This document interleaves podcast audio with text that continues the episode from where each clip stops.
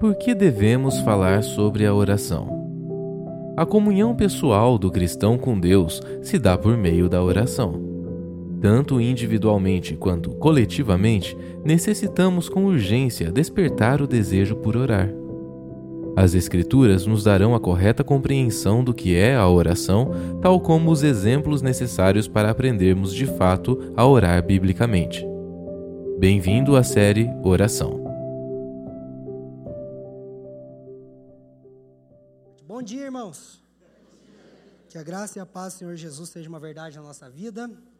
Vamos abrir as Escrituras no Salmo, capítulo 1, por gentileza. Eu vou ler na versão ACF, ao meio da corrigida fiel, tá? que diz assim: Bem-aventurado o homem que não anda segundo o conselho dos ímpios, nem se detém no caminho dos pecadores, nem se assenta na roda dos escarnecedores. Antes tem o seu prazer na lei do Senhor, e na sua lei medita de dia e de noite. Pois ele será como a árvore plantada junto ao ribeiro de águas, a qual dá o seu fruto no seu tempo. As suas folhas não cairão e tudo o quanto fizer prosperará. Não são assim os ímpios, mas são como a moinha que o vento espalha.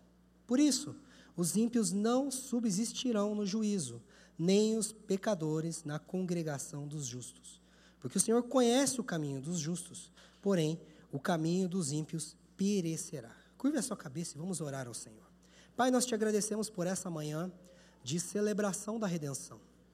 Obrigado porque através desse encontro, nós podemos celebrar a ressurreição gloriosa do seu Filho Jesus Cristo. Obrigado pelo ministério do teu Espírito e da tua palavra. Obrigado pela, pelo cumprimento da promessa, da presença de Jesus Cristo, que se faz real em nossas vidas, através da pessoa do seu Espírito e através desse ajuntamento que tem como objetivo ser em nome dele. Ele disse que se faria presente todas as vezes em que nos reuníssemos em seu nome e, portanto, Deus, nós pedimos para que o Senhor nos dê uma graça abundante nessa manhã, para que nós possamos desfrutar de tudo aquilo que a presença manifesta de Jesus Cristo no meio da congregação tem a nos oferecer. Pai, nós pedimos para que o Senhor ilumine os nossos olhos espirituais. Nós pedimos por um espírito de sabedoria e de revelação no pleno conhecimento de Cristo Jesus.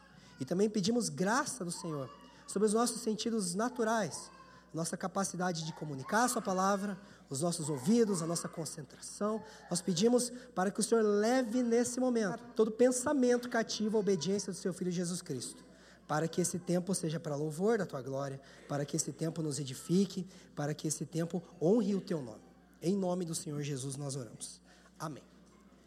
Hoje, então, nós estamos indo para a nossa quarta exposição acerca dessa série sobre oração, né? Ah, e o pressuposto inicial que eu gostaria de trazer para vocês, né? Nós vamos falar sobre se aprofundar a oração. É, até então nós falamos sobre o desejo pela oração, sobre a, a, necessidade de buscarmos compreender o que é a oração e como orarmos, que foi o tema né, da semana passada. É, mas nós precisamos entender que, apesar disso, ainda precisamos nos aprofundar cada vez mais na oração e o pressuposto inicial que eu gostaria de colocar é esse aqui, ó. Todos concordam com essa afirmação? A oração é um meio de graça. Estamos juntos? Se a oração ela é um meio de graça, juntamente com todos os outros meios de graça, ela tem como objetivo a operosidade do evangelho. Sim ou não? Então, quando falamos sobre o estudo da oração, nós podemos canalizá-lo para vários aspectos específicos.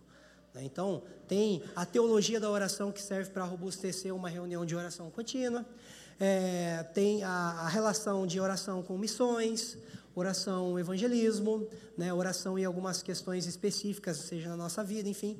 Mas, no seu aspecto central, a oração é um meio de graça que visa a operosidade do evangelho na vida do crente. Então, nós precisamos considerar que a oração ela, ela é ampla em sua aplicação porque serve para o desenvolvimento da nossa natureza, vida e vocação. Então, nós vamos trabalhar a ideia de oração e formação cristã. Estamos juntos até aqui? Vamos lá. Esse texto de Efésios 6,18 diz o seguinte: Orando em todo tempo, com toda oração e súplica no Espírito, e vigiando nisso com toda perseverança e súplica por todos os santos. Frise isso aqui ó, no início, orando em todo o tempo. Aí o próprio apóstolo Paulo, no verso, é, no, no verso mais simples, ele vai dizer assim: Orai sem. Amém. Não é tão amém assim, porque quando a gente fala de orar sem cessar, eu não sei você, mas eu já me peguei naquela assim de vou, vou separar um tempo para oração, sei lá, uma hora, 40 minutos, não sei. Aí você faz aquela lista bonita. Começa com gratidão, ação de graça, confissão de pecados, súplicas, intercessões. Você separou uma hora, cara, parece que em 10 minutos você já orou tudo que você tinha que orar. Aí você fala assim, agora? Né? Quem aqui já não, não sentiu isso alguma vez na vida, quando foi orar? Então, é, a oração incessante, ela é um conceito desafiador. Orar sem cessar. Só que ela é um conceito desafiador quando nós levamos em conta apenas o fato de que oração é algo superficial em relação às súplicas, ou motivos para agradecer, ou razões para interceder, porque por mais grato que seja o teu coração, irmão, uma hora hum, você não tem mais pelo que agradecer, e Deus, resumidamente, graças a Deus por Jesus Cristo de todo o meu coração, mas eu não sei mais o que falar.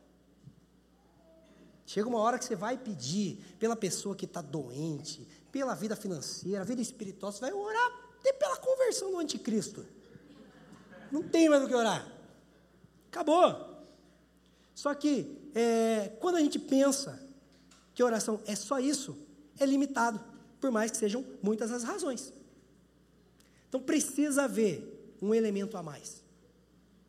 A oração não é apenas uma conversa, no sentido de apresentar razões que podem ser catalogadas, como isso é ação de graça, isso é súplica, isso é intercessão. Ela é além disso, ela é um diálogo. E é sobre esse diálogo contínuo, essa conversa constante que nós vamos falar hoje. Nós vamos falar sobre a oração enquanto essa conversa constante com Deus. Como essa conversa, esse diálogo através da oração é essencial para a nossa transformação espiritual e como a meditação ou a reflexão é essencial para a sustentabilidade da oração. Então, basicamente, o objetivo desse sermão é apresentar a importância da meditação na palavra de Deus para o aprofundamento na oração bem como a sua relação com essa prática cristã. Vamos lá. A importância da meditação na busca pelo conhecimento de Deus, pelo pleno conhecimento de Deus. Veja bem, é óbvio que não é possível ao crente ou qualquer criatura, não precisa ser necessariamente um ser humano, é, não é possível a qualquer criatura conhecer tudo de Deus. É impossível. Porém, as Escrituras estão repletas de textos e, que falam sobre o pleno conhecimento de Deus. Então, embora nós não possamos conhecer tudo de Deus, através do Evangelho, da revelação das Escrituras e do ministério do Espírito, nós somos impelidos a conhecer o todo de Deus. Por exemplo, a última série que nós trabalhamos, além, antes dessa, era sobre a Trindade, que tinha como objetivo apresentar Deus como um, um todo. E o grande problema é que uma visão unilateral de Deus, ela é fundamental para inconstância na oração. Então, quando nós temos um conhecimento unilateral de Deus, seja deformado por um lado ou deformado por outro, isso vai afetar consequentemente a nossa vida de oração. Isso vai afetar diretamente a forma como nós nos relacionamos com Deus e, por consequência, a nossa trans, ao nosso processo de transformação espiritual. Eu vou colocar aqui três exemplos de como essa compreensão equivocada pode afetar a nossa vida de oração, mas pode ter certeza que existem bem mais do que esses. Né? O primeiro deles é a soberania e comunhão em contradição. Tem algumas pessoas que acham que Deus ele não, ele não descansou no sétimo dia, ele se aposentou. Parece que no, no, no oitavo dia ele não voltou a trabalhar, entendeu? Ele aposentou. Criou e vai embora, né? Que é o que a gente chama de deísmo, né? Ah, se Deus é soberano, o que, que eu vou pedir? Já sabe do que, que eu preciso. Já conhece todas as minhas necessidades. Só que o objetivo da manifestação da soberania de Deus, na ordem criada e redimida, é a comunhão. Então Deus se manifesta como um ser soberano sobre aquilo que ele fez e redimiu para comungar e não para se afastar. Pois ele é aquele que cria, mas sustenta todas as coisas com a palavra do seu poder. Então, a manifestação da soberania de Deus nunca vai ter como objetivo se afastar daquilo que ele fez e redimiu, mas se relacionar com aquilo que ele criou e resgatou. Então, se Deus é soberano, por que pedir? Porque ele revela a sua soberania naquilo que ele fez e redimiu para comungar. Próximo elemento, né? É, o perdão de Deus é somente para a salvação. É aquela oração do crente que quer ser mais, aquela visão de Deus, né, do crente que quer ser mais humilde que Jesus. Eu não mereço, cara. Deus já me salvou. Vou pedir o quê? O que que eu posso pedir para Deus? Eu não mereço nada. É verdade. Você está falando uma coisa. Você nunca mereceu nada, nem vai merecer. João chorou por horas do céu e só achou um que era digno. No céu só tem um que é digno, né? Mas a questão é que muitas vezes a gente às vezes lembra dos, principalmente quando a pessoa converte e descobre que ela converteu, mas não vai parar de pecar, né? Talvez vai mudar os pecados, mas vai, vai deixar de ser escravo do pecado, mas vai continuar pecando. Ela pensa assim, gente do céu, não posso pedir para Deus. Né? Eu quando eu, eu converti, eu tinha 16 anos e até então a vida foi bem complicada, assim, né? Bem, bem blasfema contra o Senhor. Mas pela graça, né? Pela escritura, pelo discipulado e pela igreja, eu entendi que o perdão não era somente para salvação. E foi isso que me capacitou a pedir uma mulher de Deus, né? Senão eu falava assim, não, depois mandar de qualquer jeito, não mereço nada, né? Ah, nem namorado tinha antes de me conhecer, cara. Eu não mereço ela. Né? Então, assim, Deus me deu ajuda. Então, assim, nós não podemos ficar com aquela licença, ah, eu não posso pedir para Deus. Ah, porque, irmão, o perdão completo dos pecados nos dá ousadia para adentrar e usufruir da realidade que existe no Santo dos Santos, como diz o autor de Hebreus. Com ousadia, com intrepidez, nesse lugar onde a propiciação do sangue de Jesus nos torna limpos e justificados perante Ele. Então não precisa ser mais humilde do que a Bíblia diz que a gente tem que ser. Né? Aí tem o próximo aspecto, que a salva, somente a salvação é pela graça.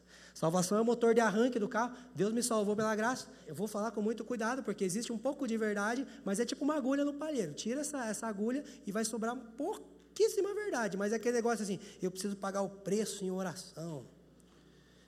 É, tem verdade nisso. Mas a ideia de pagar o preço em oração pode tornar Deus endividado. Mudou o cheque.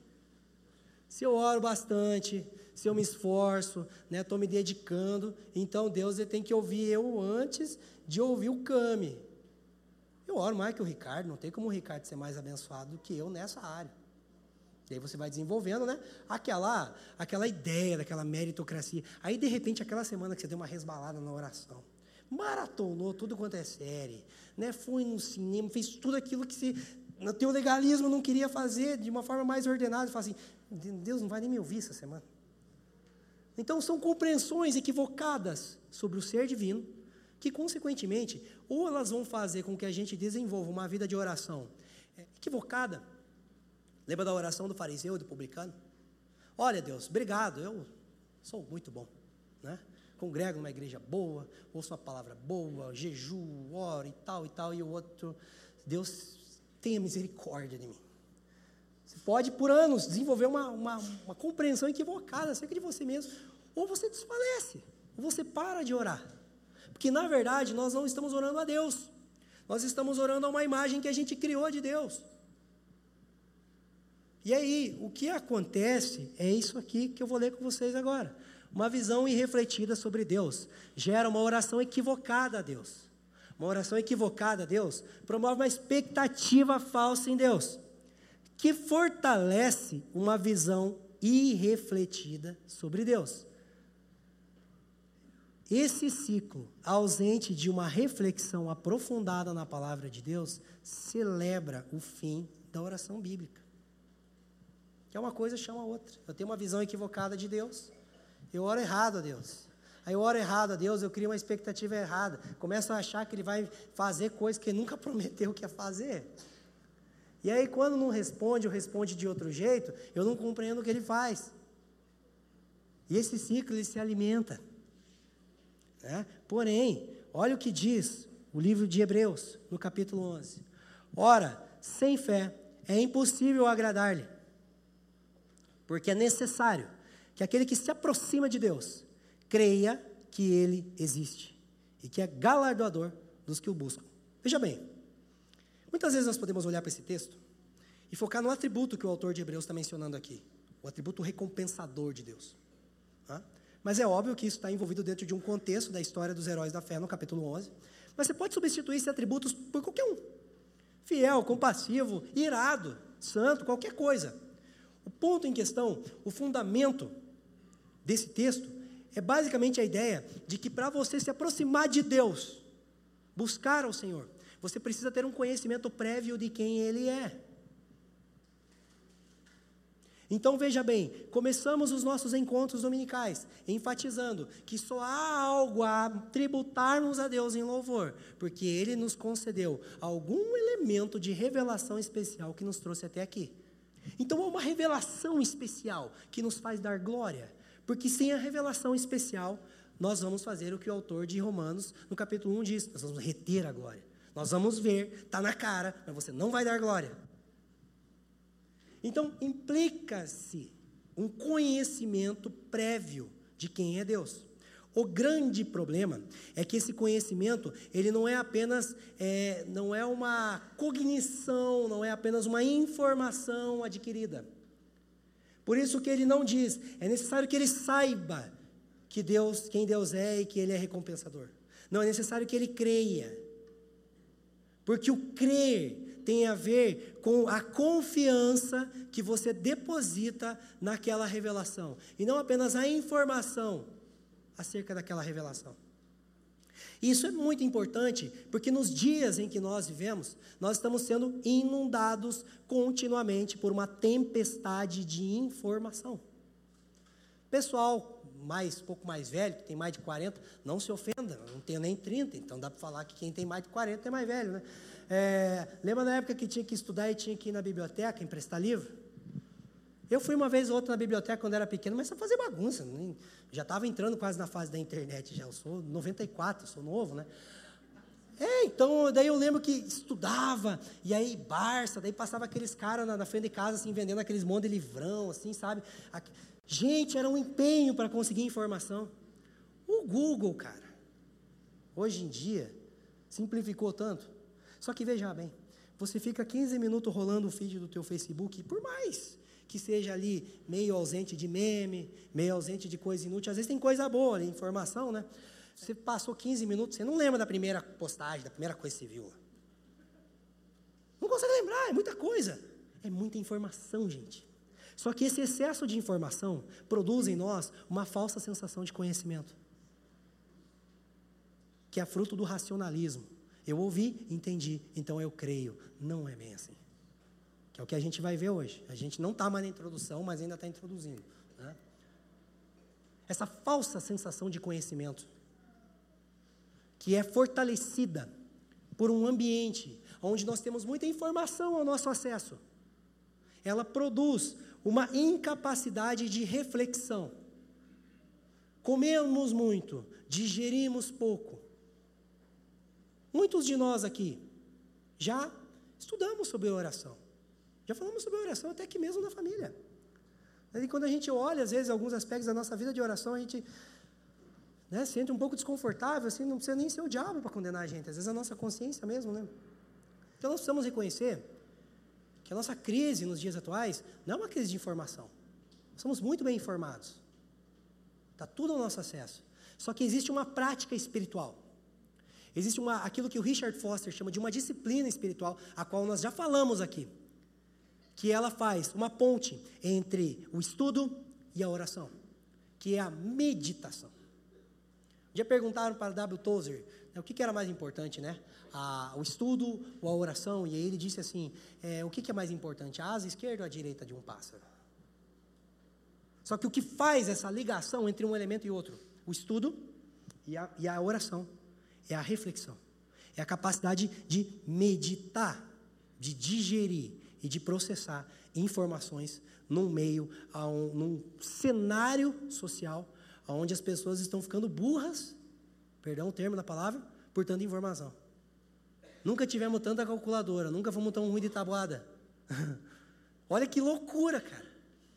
Nunca tivemos tanto lembrete, nunca fomos tão esquecidos. Marca encontro com o irmão, esquece às vezes.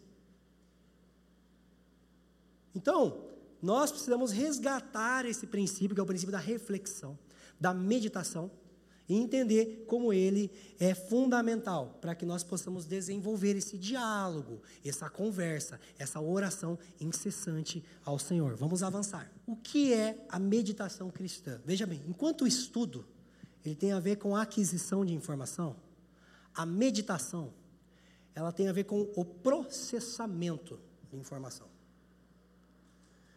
É, a Bíblia fala que alimento sólido é para pessoas maduras. Só que veja bem, se você der um pedaço de carne para uma criança, ela vai comer. Eu lembro um dia, o João tinha uns seis meses, não sei se o João ou o Thiago. Quem que engasgou lá em casa? O Thiago. Cara, mãozinha rápida para catar um pedaço de carne. Aí foi lá e tirou, né? Por quê? Porque se comer, você passa mal. Então a criança e um adulto, eles conseguem comer. O que, que uma criança não consegue fazer que um adulto faz? Processar, digerir. Por isso que às vezes as pessoas chegam lá em casa, Levis, olha aquela, né, aquela pilhazinha de livro ali e fala, oh, isso aqui eu quero ler, coisa boa. Fala, irmão, talvez não é para você agora. Vai comer, mas vai dar uma indigestão. Tem uns outros, tem uns livros que eu não estou pronto para ler. A gente precisa reconhecer isso. Então, o estudo nos dá a capacidade de adquirir informação. Mas a reflexão, ela vai nos ajudar a processar. Então, o estudo me ajuda a ter domínio do texto. A reflexão me ensina a ser dominado pelo texto. Que a maturidade espiritual não está relacionada a quanto eu tenho de domínio do texto bíblico, mas o quanto aquele texto me possui, o quanto aquilo é uma verdade na minha vida, o quanto aquilo tem raízes em mim. E é disso que o salmista está falando no capítulo 1. Porque quando ele fala, ele medita na sua lei dia e noite. Ricardo, naquela época não tinha Bíblia, né? Então eram uns pergaminhos grandão. Então eu não, fico, eu não consigo imaginar um israelita andando com um carrinho de mão cheio de pergaminho, lendo coisa o tempo todo. Porque é humanamente impossível estudar as escrituras o tempo todo. Agora, aonde você vai, você tem a capacidade de refletir. Talvez uma das coisas que mais me ajudou a aprender a refletir é, é as responsabilidades matrimoniais, conjugais e paternais, né? Às vezes você está um pouco tempo disponível naquele dia, mas você não quer deixar para estudar para um sermão, às vezes, somente na última semana. Então, você está lavando a louça e fazendo o teu devocional, igual no livro de Eli, né? Você está lembrando os textos e tal. Daqui a pouco você para, tem que limpar a mão de sabão e tal. Aí, de repente, você vai lá e escreve alguma coisa para você não esquecer. Aí, você está mexendo com couro lá em cima, daqui a pouco você né, para, aí você está no carro, você, tá, você pode meditar o tempo todo. Mas, claro, óbvio que você precisa estudar, porque se você começar a meditar e sem ter uma base de estudo, você vai viajar na maionese. Você vai começar a inventar umas coisas que não está na Bíblia, por mais que você ache que seja, né? Mas você estuda. Eu comi. Agora o que, que eu vou fazer? Eu vou processar. Você leva isso onde você for, cara. Aí você pode meditar na lei de Deus de dia e de noite, o tempo todo. Que o próximo elemento é isso aqui, ó, é o ato de personalizar a palavra de Deus em nossas vidas. Então a Bíblia não é um livro de aplicação pessoal. Tem nenhum livro na Bíblia, carta a Felipe Bartoszewski. Esse texto não fala comigo. Deus amou Felipe de tal maneira. Não, Deus amou o mundo. Nem existia naquela época ainda. Né, dentro do cosmos, né? Então, não tem um texto da Bíblia que foi escrito para você. Teve um público original. Deus não escreveu a Bíblia para um homem. Ah, se fosse só um homem, ele tinha escrito. Não, Deus está preocupado em salvar um povo. A Bíblia não é um livro de aplicação pessoal. Ela é um livro de implicações pessoais. Ela foi escrita para um público original. Ela transcendeu geografias, culturas, séculos, estações da humanidade. Chegou na nossa presente geração de homens, mulheres, de todas as tribos, povos, línguas e raças que estão vivos nessa geração e chega para Natália com implicações pessoais. Então, por mais acessível que seja é, a comunicação de um sermão, que é o que a gente se esforça para fazer sempre, né? Tentar trazer sempre numa linguagem mais simplificada possível, mas sem ser simplista. É, a gente está falando aqui com pessoas de galáxias diferentes. Eu acho tão maravilhoso quando a gente senta na mesa e a gente vê universos tão distintos, cara. Porque são culturas, são experiências, tem mesmos princípios, mas é muito diferente, cara. Essa, esses princípios, eles precisam ser personalizados na nossa vida para que eles não se tornem é, apenas algo é, geral. Tá, disso que o Felipe está falando, por exemplo, sobre família. O que, que é para a realidade dele e o que, que se personaliza na minha vida? A meditação vai me ajudar. Então, por mais acessível que seja aquilo que estamos ouvindo, nós precisamos desenvolver a habilidade de personalizar aquilo que estamos recebendo dentro do nosso contexto. Porque senão a gente vai ficar replicando coisas, e nem sempre é assim. Não é replicar, é personalizar isso de acordo com o nosso contexto. E aí, por último, né, é o ato de considerar a vida à luz de Deus. Isso envolve qualquer situação. É tão, é tão rico né, quando você olha para Deuteronômio capítulo 6 e você vê que Moisés diz assim: essas palavras estarão no teu coração. No levantar, no deitar, de dia, de noite, onde é que você estiver. Porque você está em qualquer situação da tua vida e você pode considerar a luz da vontade da pessoa, dos planos de Deus naquele lugar, no teu trabalho. Não precisa necessariamente ter um tempo devocional com os seus colegas de trabalho para que Deus seja o centro ali. Você olha como que você pode exercer ética cristã no trabalho. Eu sempre digo que trânsito é um lugar tão adubado para fruto do Espírito, assim. Então, ali precisa exercer paciência, virtude, para você virar outra face, para você considerar quem Deus é. Às vezes, para você aprender a ser uma pessoa submissa.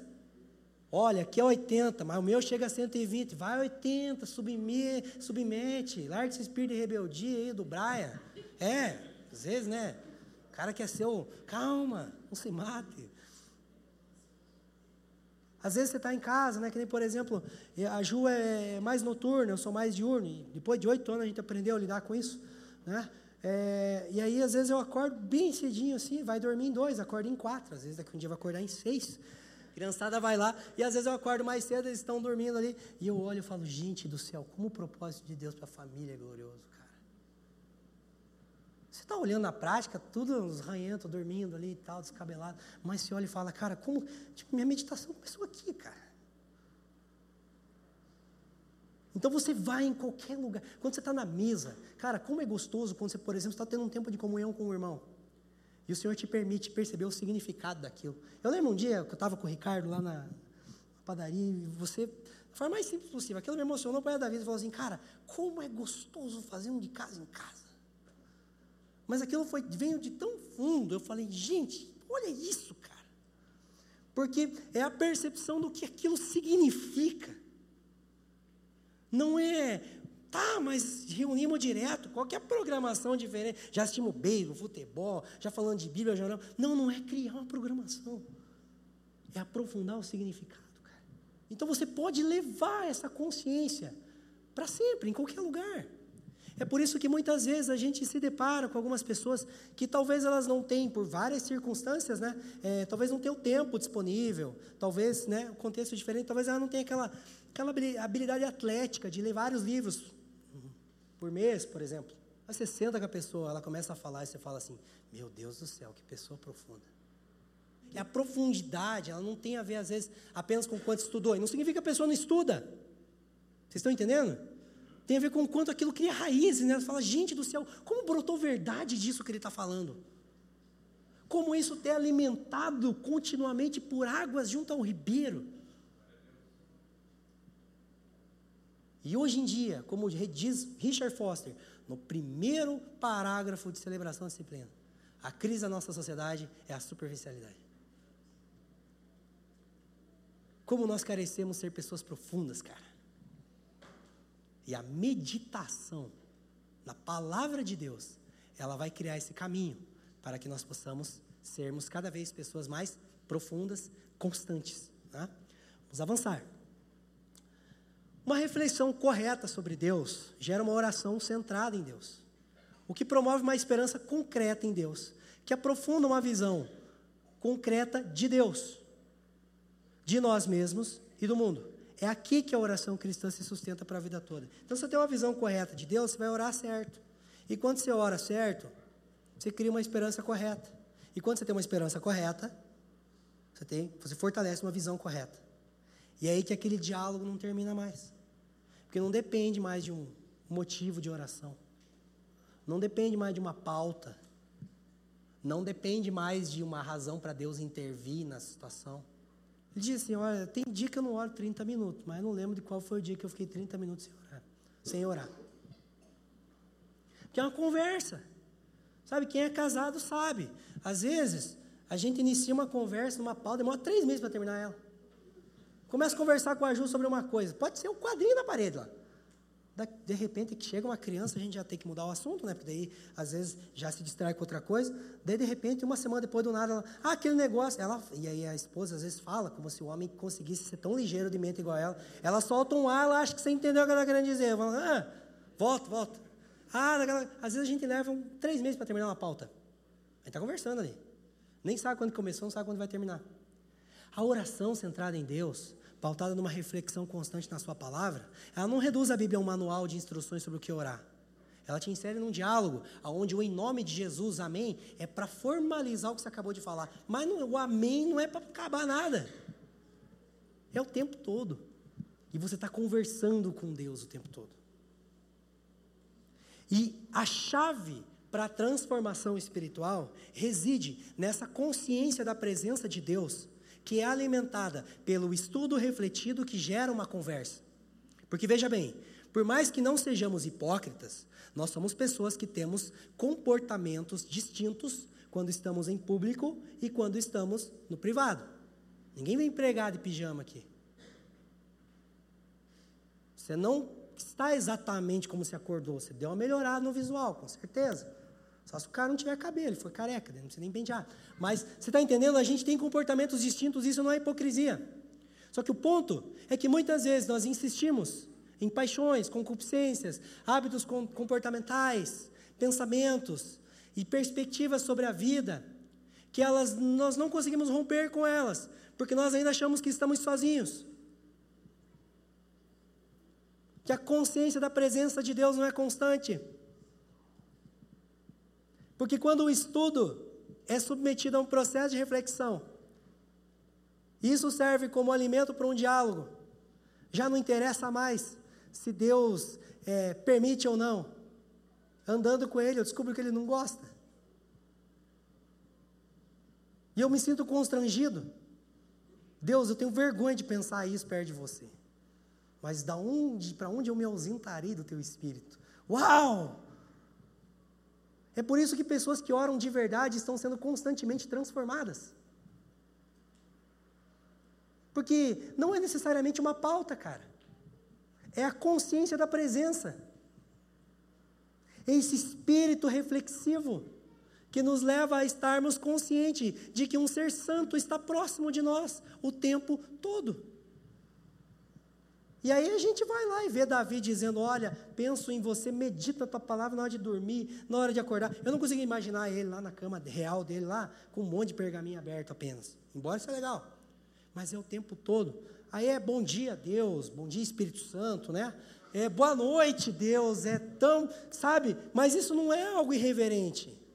A consciência contínua de Deus não faz você tornar ele Jesus, meu brother, meu amigão. Não, é o meu rei que anda comigo o tempo todo que é o meu amigo, é o meu irmão. E você se apropria de todas as, as, as facetas da pessoa de Cristo, até que aquilo se torne uma realidade em você. E aí você não sabe mais quando você começou a orar, quando você. Por exemplo, eu estou conversando com a Ju desde o dia Ixi, por que, que eu fui citar a data? Mas é em 2012 lá que a gente se conheceu. É. Mas eu sei quando foi o, o, último momento que a gente separou um tempo para estar junto, por exemplo, em um restaurante, alguma coisa assim e tal. Então você pode saber, né? Quando foi o teu último momento devocional com Deus ali, específico? Antes de vir hoje para o encontro? Ontem à noite, enfim. Mas isso, é claro que existem encontros regulares. Mas precisa ser o quê? Contínuo. É essa continuidade da qual consiste a ideia de orar sem.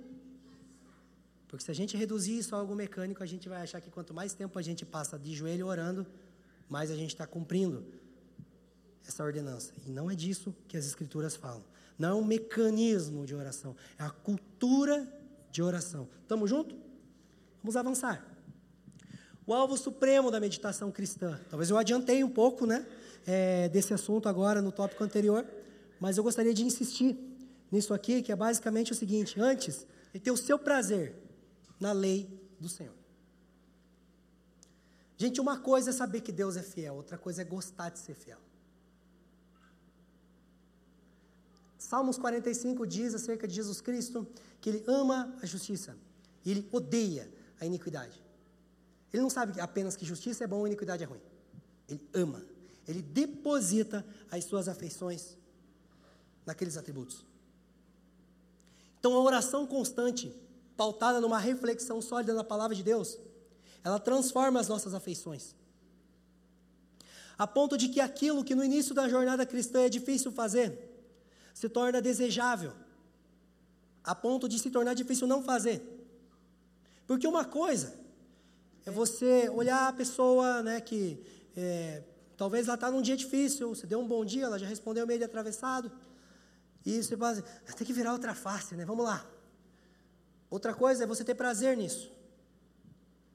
Outra coisa é você entender que você fez isso porque você é assim. Então não é uma consciência dos mandamentos de Deus. Eu tenho que lembrar aqui, senão eu vou pecar. Não, não. É o prazer. É o teu alvo de vida. É o teu objetivo sublime. Dallas Wheeler diz que é uma das evidências de um discípulo maduro, é que é, para ele é mais difícil pecar do que não pecar. Porque ele ambiciona coisas supremas. É claro que, nossa, parece estar tá falando um tipo de crente quase Capitão América, assim, né? Não, a gente tem como alvo isso. É óbvio que no início da jornada, às vezes a gente é, é sempre aquele contraste entre Deus é santo e nós não. Mas isso é a plataforma de partida. Deus é santo e eu não. Ele é impecável, eu sou pecador. Mas o meu desejo é ser santo como Ele. Não é apenas uma ordenança, é um desejo, porque o meu prazer as minhas afeições estão no cumprimento da Sua palavra.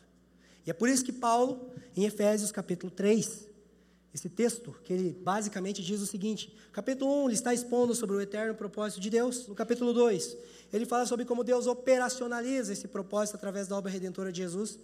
E aí no capítulo 3 ele diz assim: Eu oro para que, segundo as riquezas da sua glória, vocês sejam fortalecidos com poder, para que Cristo habite em vossos corações pela fé. E vocês sejam arraigados, lembra lá do Salmo 1? Alicerçados em amor, a fim de compreender largura, profundidade, comprimento, todas as dimensões do amor de Deus, ser tomados de toda a plenitude de Deus. Repare no seguinte: ele tinha acabado de expor algo glorioso no capítulo 1. Ficou falando sobre Efésios aqui, se quisesse ficar no 1, estava até hoje algo majestoso no capítulo 2. E aí no capítulo 3 ele diz assim: Eu oro para que, segundo as riquezas da sua glória, que isso é eu acabei de falar, Deus conceda a vocês a oportunidade de se apropriar disso.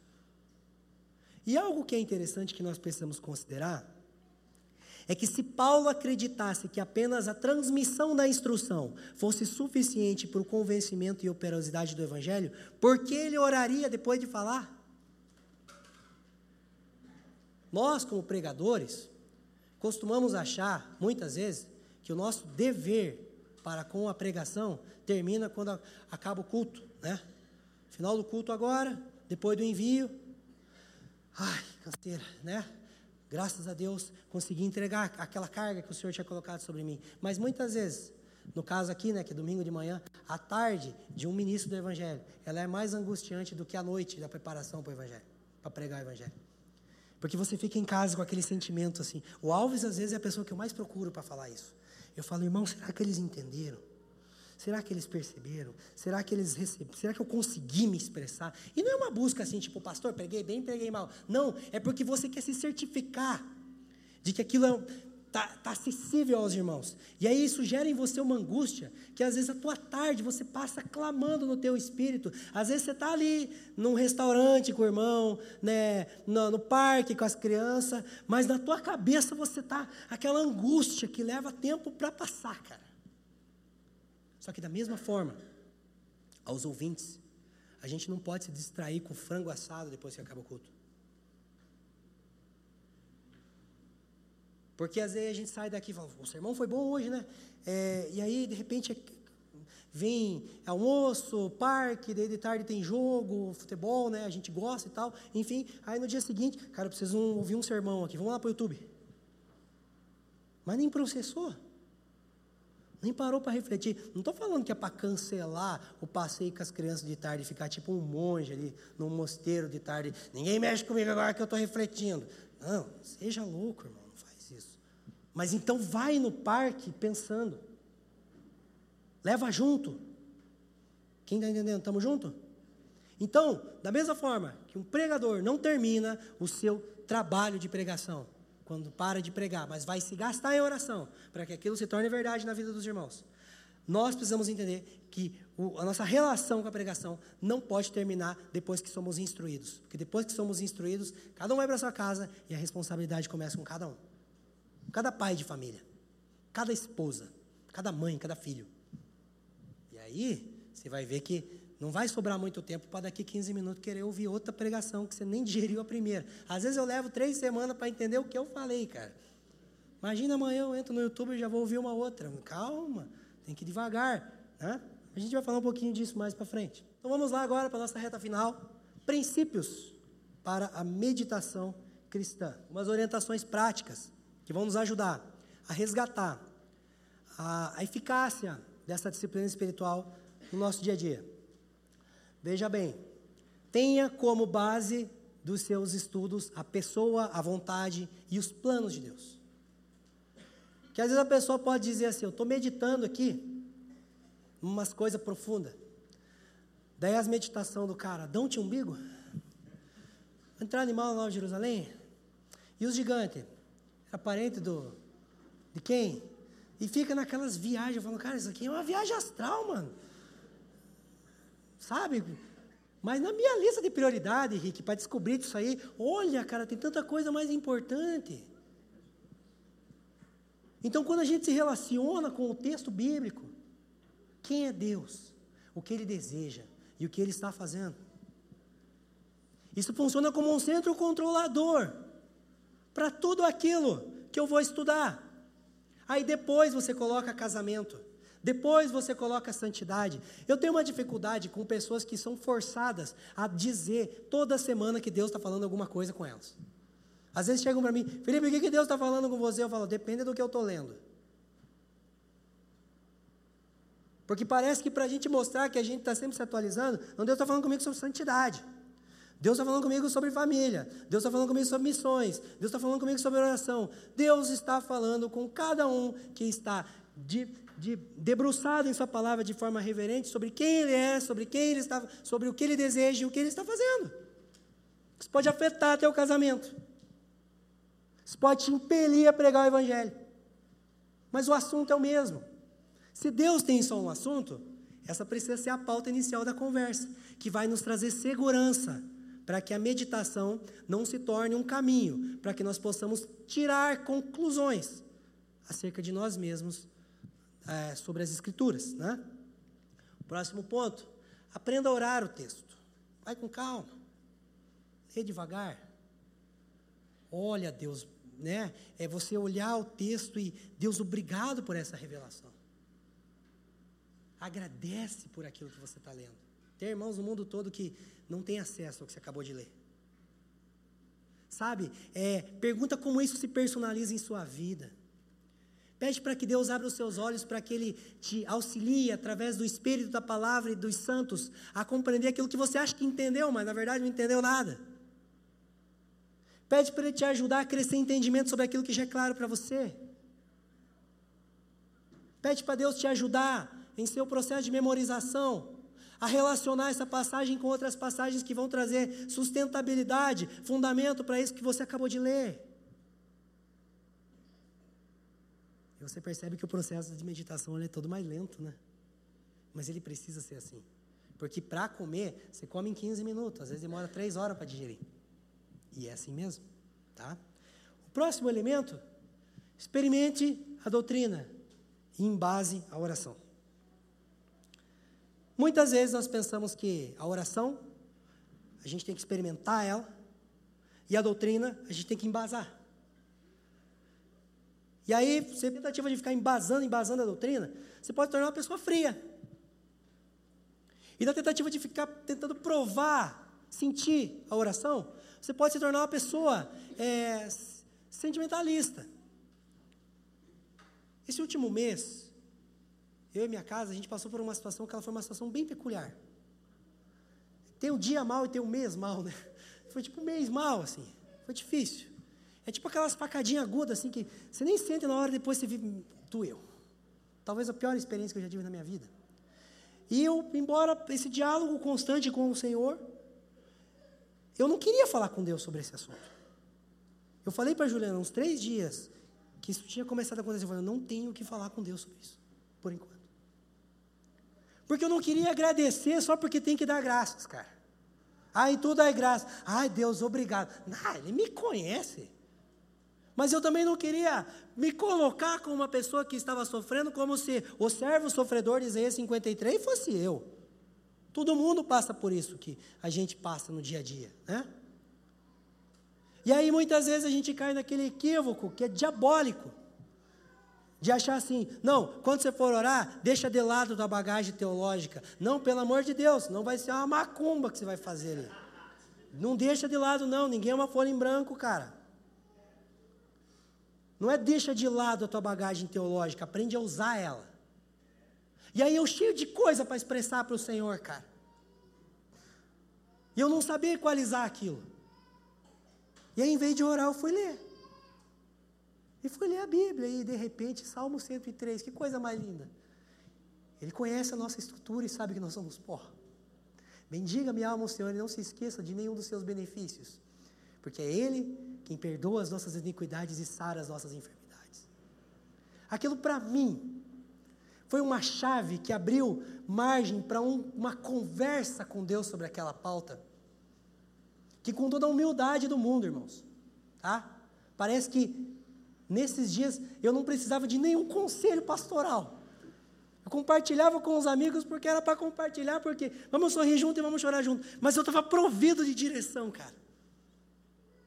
E aí um, aquilo abriu uma oportunidade, uma possibilidade para dar graças chorando. E para chorar sem ser ingrato, cara. E eu, gente, eu nunca consegui equalizar essas coisas. Como? Como que adoração e lamento andam juntos? E aí você vai para o livro de Salmos e você vê que muitas vezes Davi e os demais salmistas, eles estavam destruídos. Bendiga a minha alma o Senhor. Eu, não, eu sabia o caminho, eu não sou, eu não sou recém-convertido, cara, eu não converti ontem. Converti com 16 anos, estou com 28. Então não dá para jogar fora a bagagem teológica, por menor que ela seja. Não é uma bagagem, é uma bolsinha pequena ainda. Mas tá bom, então eu sei um caminho.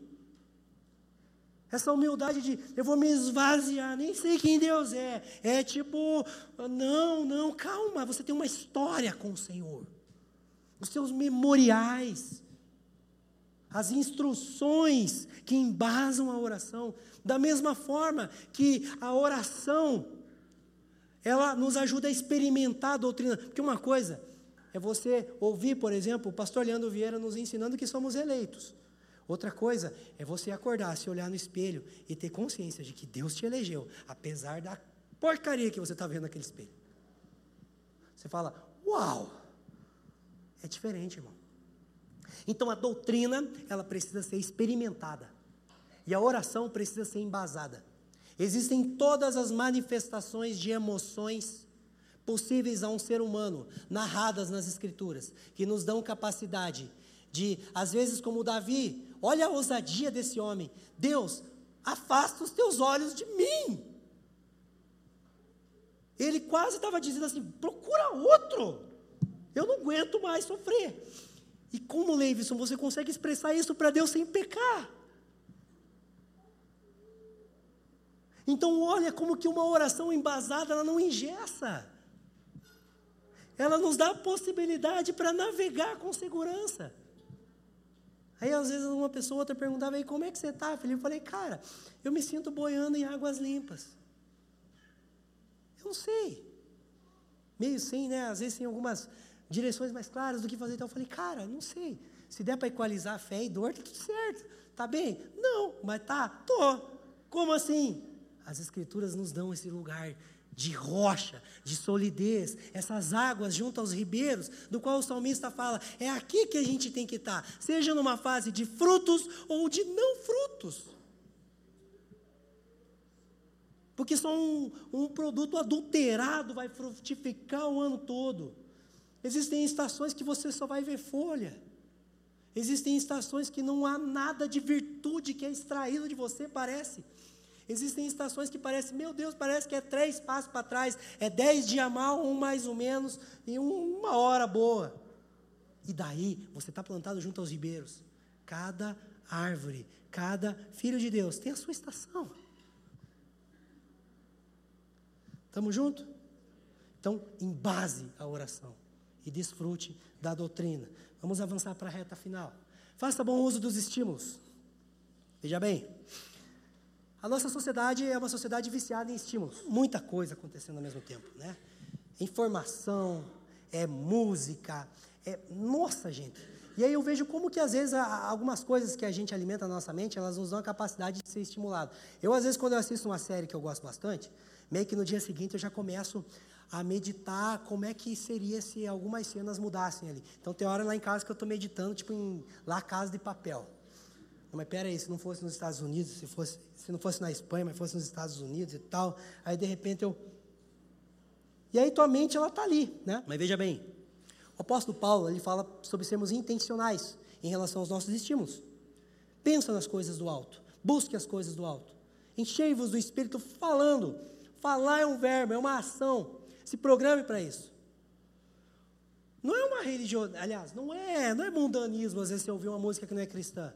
Principalmente se for um rock bom. Mas às vezes é bom ouvir um louvor também.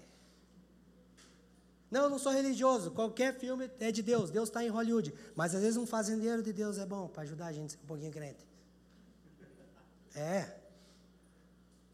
As camisetonas do Iron Maiden e tal, mas às vezes um sólido é o glória ali. Eu não sei, esses dias eu vi no grupo do apacentadores lá, a irmã postou uma foto, ela tinha um moletom no sólido deu glória. Cara, mas aquilo para mim foi tão bom ver aquilo que eu eu fiquei pensando nisso, aquilo foi tão legal uma coisa que eu, me estimulou. Então se cerque de estímulos.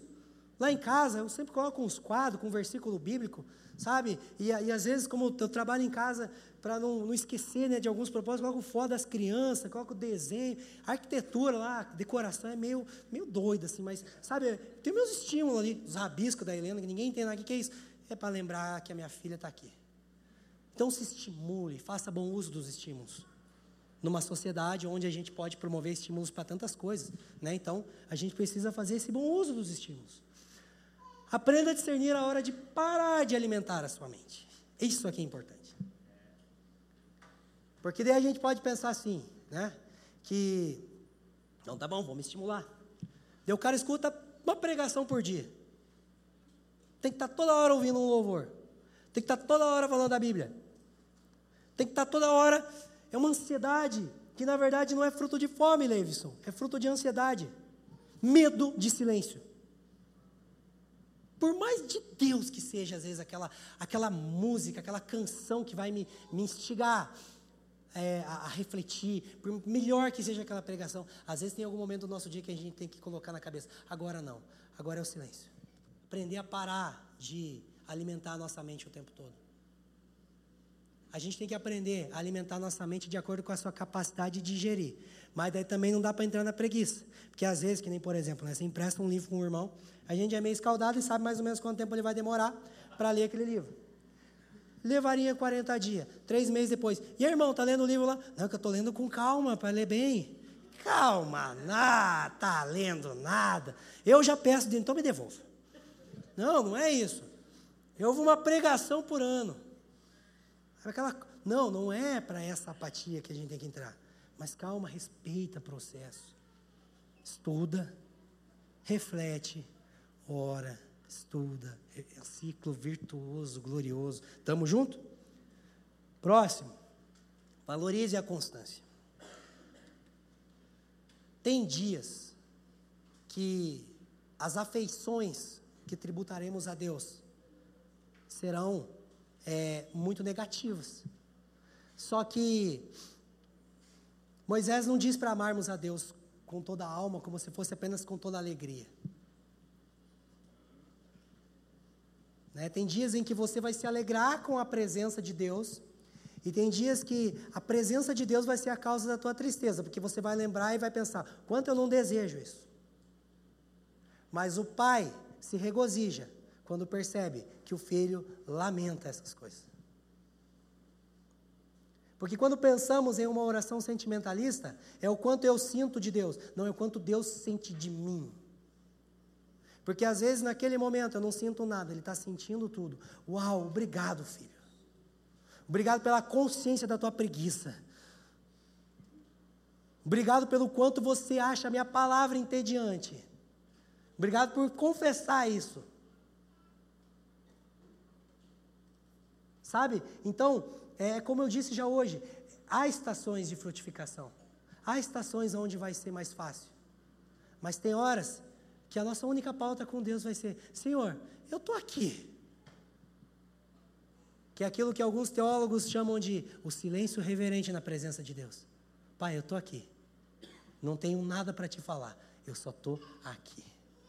Quando às vezes você pega teu filho no colo, ele deita, põe a cabeça e não fala mais nada. Ele não. Parece que ele está ali mas você está você tá quase tendo, sei lá, você está feliz, você está maravilhado de ter aquele filho no teu braço naquele momento. Está sentindo tudo, ele não está sentindo nada. Então valorize a constância, para que nós não sejamos pessoas que medem a nossa vida por dias e semanas. Porque a proposta do Salmo 1 é avaliar ela de acordo com jornadas. Porque se a gente for olhar para a semana passada, gente do céu, ainda bem que hoje é o primeiro dia na semana, né? Porque daí a gente só vai lembrar dos pecados de hoje. Mas se for olhar para os últimos oito dias, a gente pensa, misericórdia, orei pouco, não sei o quê. Mas nem o que o Gregory falou, consegui operacionalizar. E agora tem mais uma, tem que começar a fazer culto a cada 20 dias. Para dar tempo. Mas se você parar para considerar a sua vida por estações. Lembra de 2020, Leis? Eu melhorei um pouquinho, né? Deus tratou, né? Deus melhorou, né? Então, como é bom você olhar para o irmão e falar assim: olha, cara, olha quanto Deus exerceu de virtude na vida da pessoa. Olha como Deus está sendo soberano. A gente chegou até aqui, não por causa da última semana, mas por causa das estações. E a gente é chamado ao quê? A permanecer. Porque o grande legado da igreja do primeiro século não era espontaneidade, não é o culto não ter hora para acabar, não é essas coisas. Eles perseveravam na comunhão, na doutrina, no partir do pão e nas orações. Então é a perseverança na fidelidade, independente das estações, que vai nos ajudar a sermos inseridos nessa jornada de transformação. Amém, meus irmãos? Pai, nós queremos te agradecer por essa manhã de instrução. Nós queremos reconhecer que a instrução da tua palavra é o passo inicial para que nós possamos ser inseridos numa meditação constante. E nós pedimos, Deus, para que o Senhor, apesar de cada fazer que cada irmão está destinado a ter hoje, amanhã, enfim, o Senhor nos ajude a sermos sensíveis, a processarmos, a meditarmos, a refletirmos, a fim de que isso gere em nós uma conversa contínua, constante com o Senhor. Nós pedimos a tua graça, Pai, assim como diz o apóstolo Paulo, segundo as riquezas da sua glória.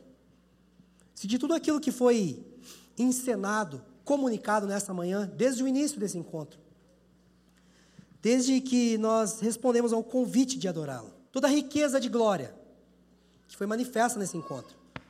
Nós pedimos para que, segundo essas riquezas, sejamos fortalecidos pelo Teu Espírito, sejamos habitados por Cristo, sejamos arraigados e alicerçados em amor, a fim de nos apropriarmos da realidade do Teu Evangelho.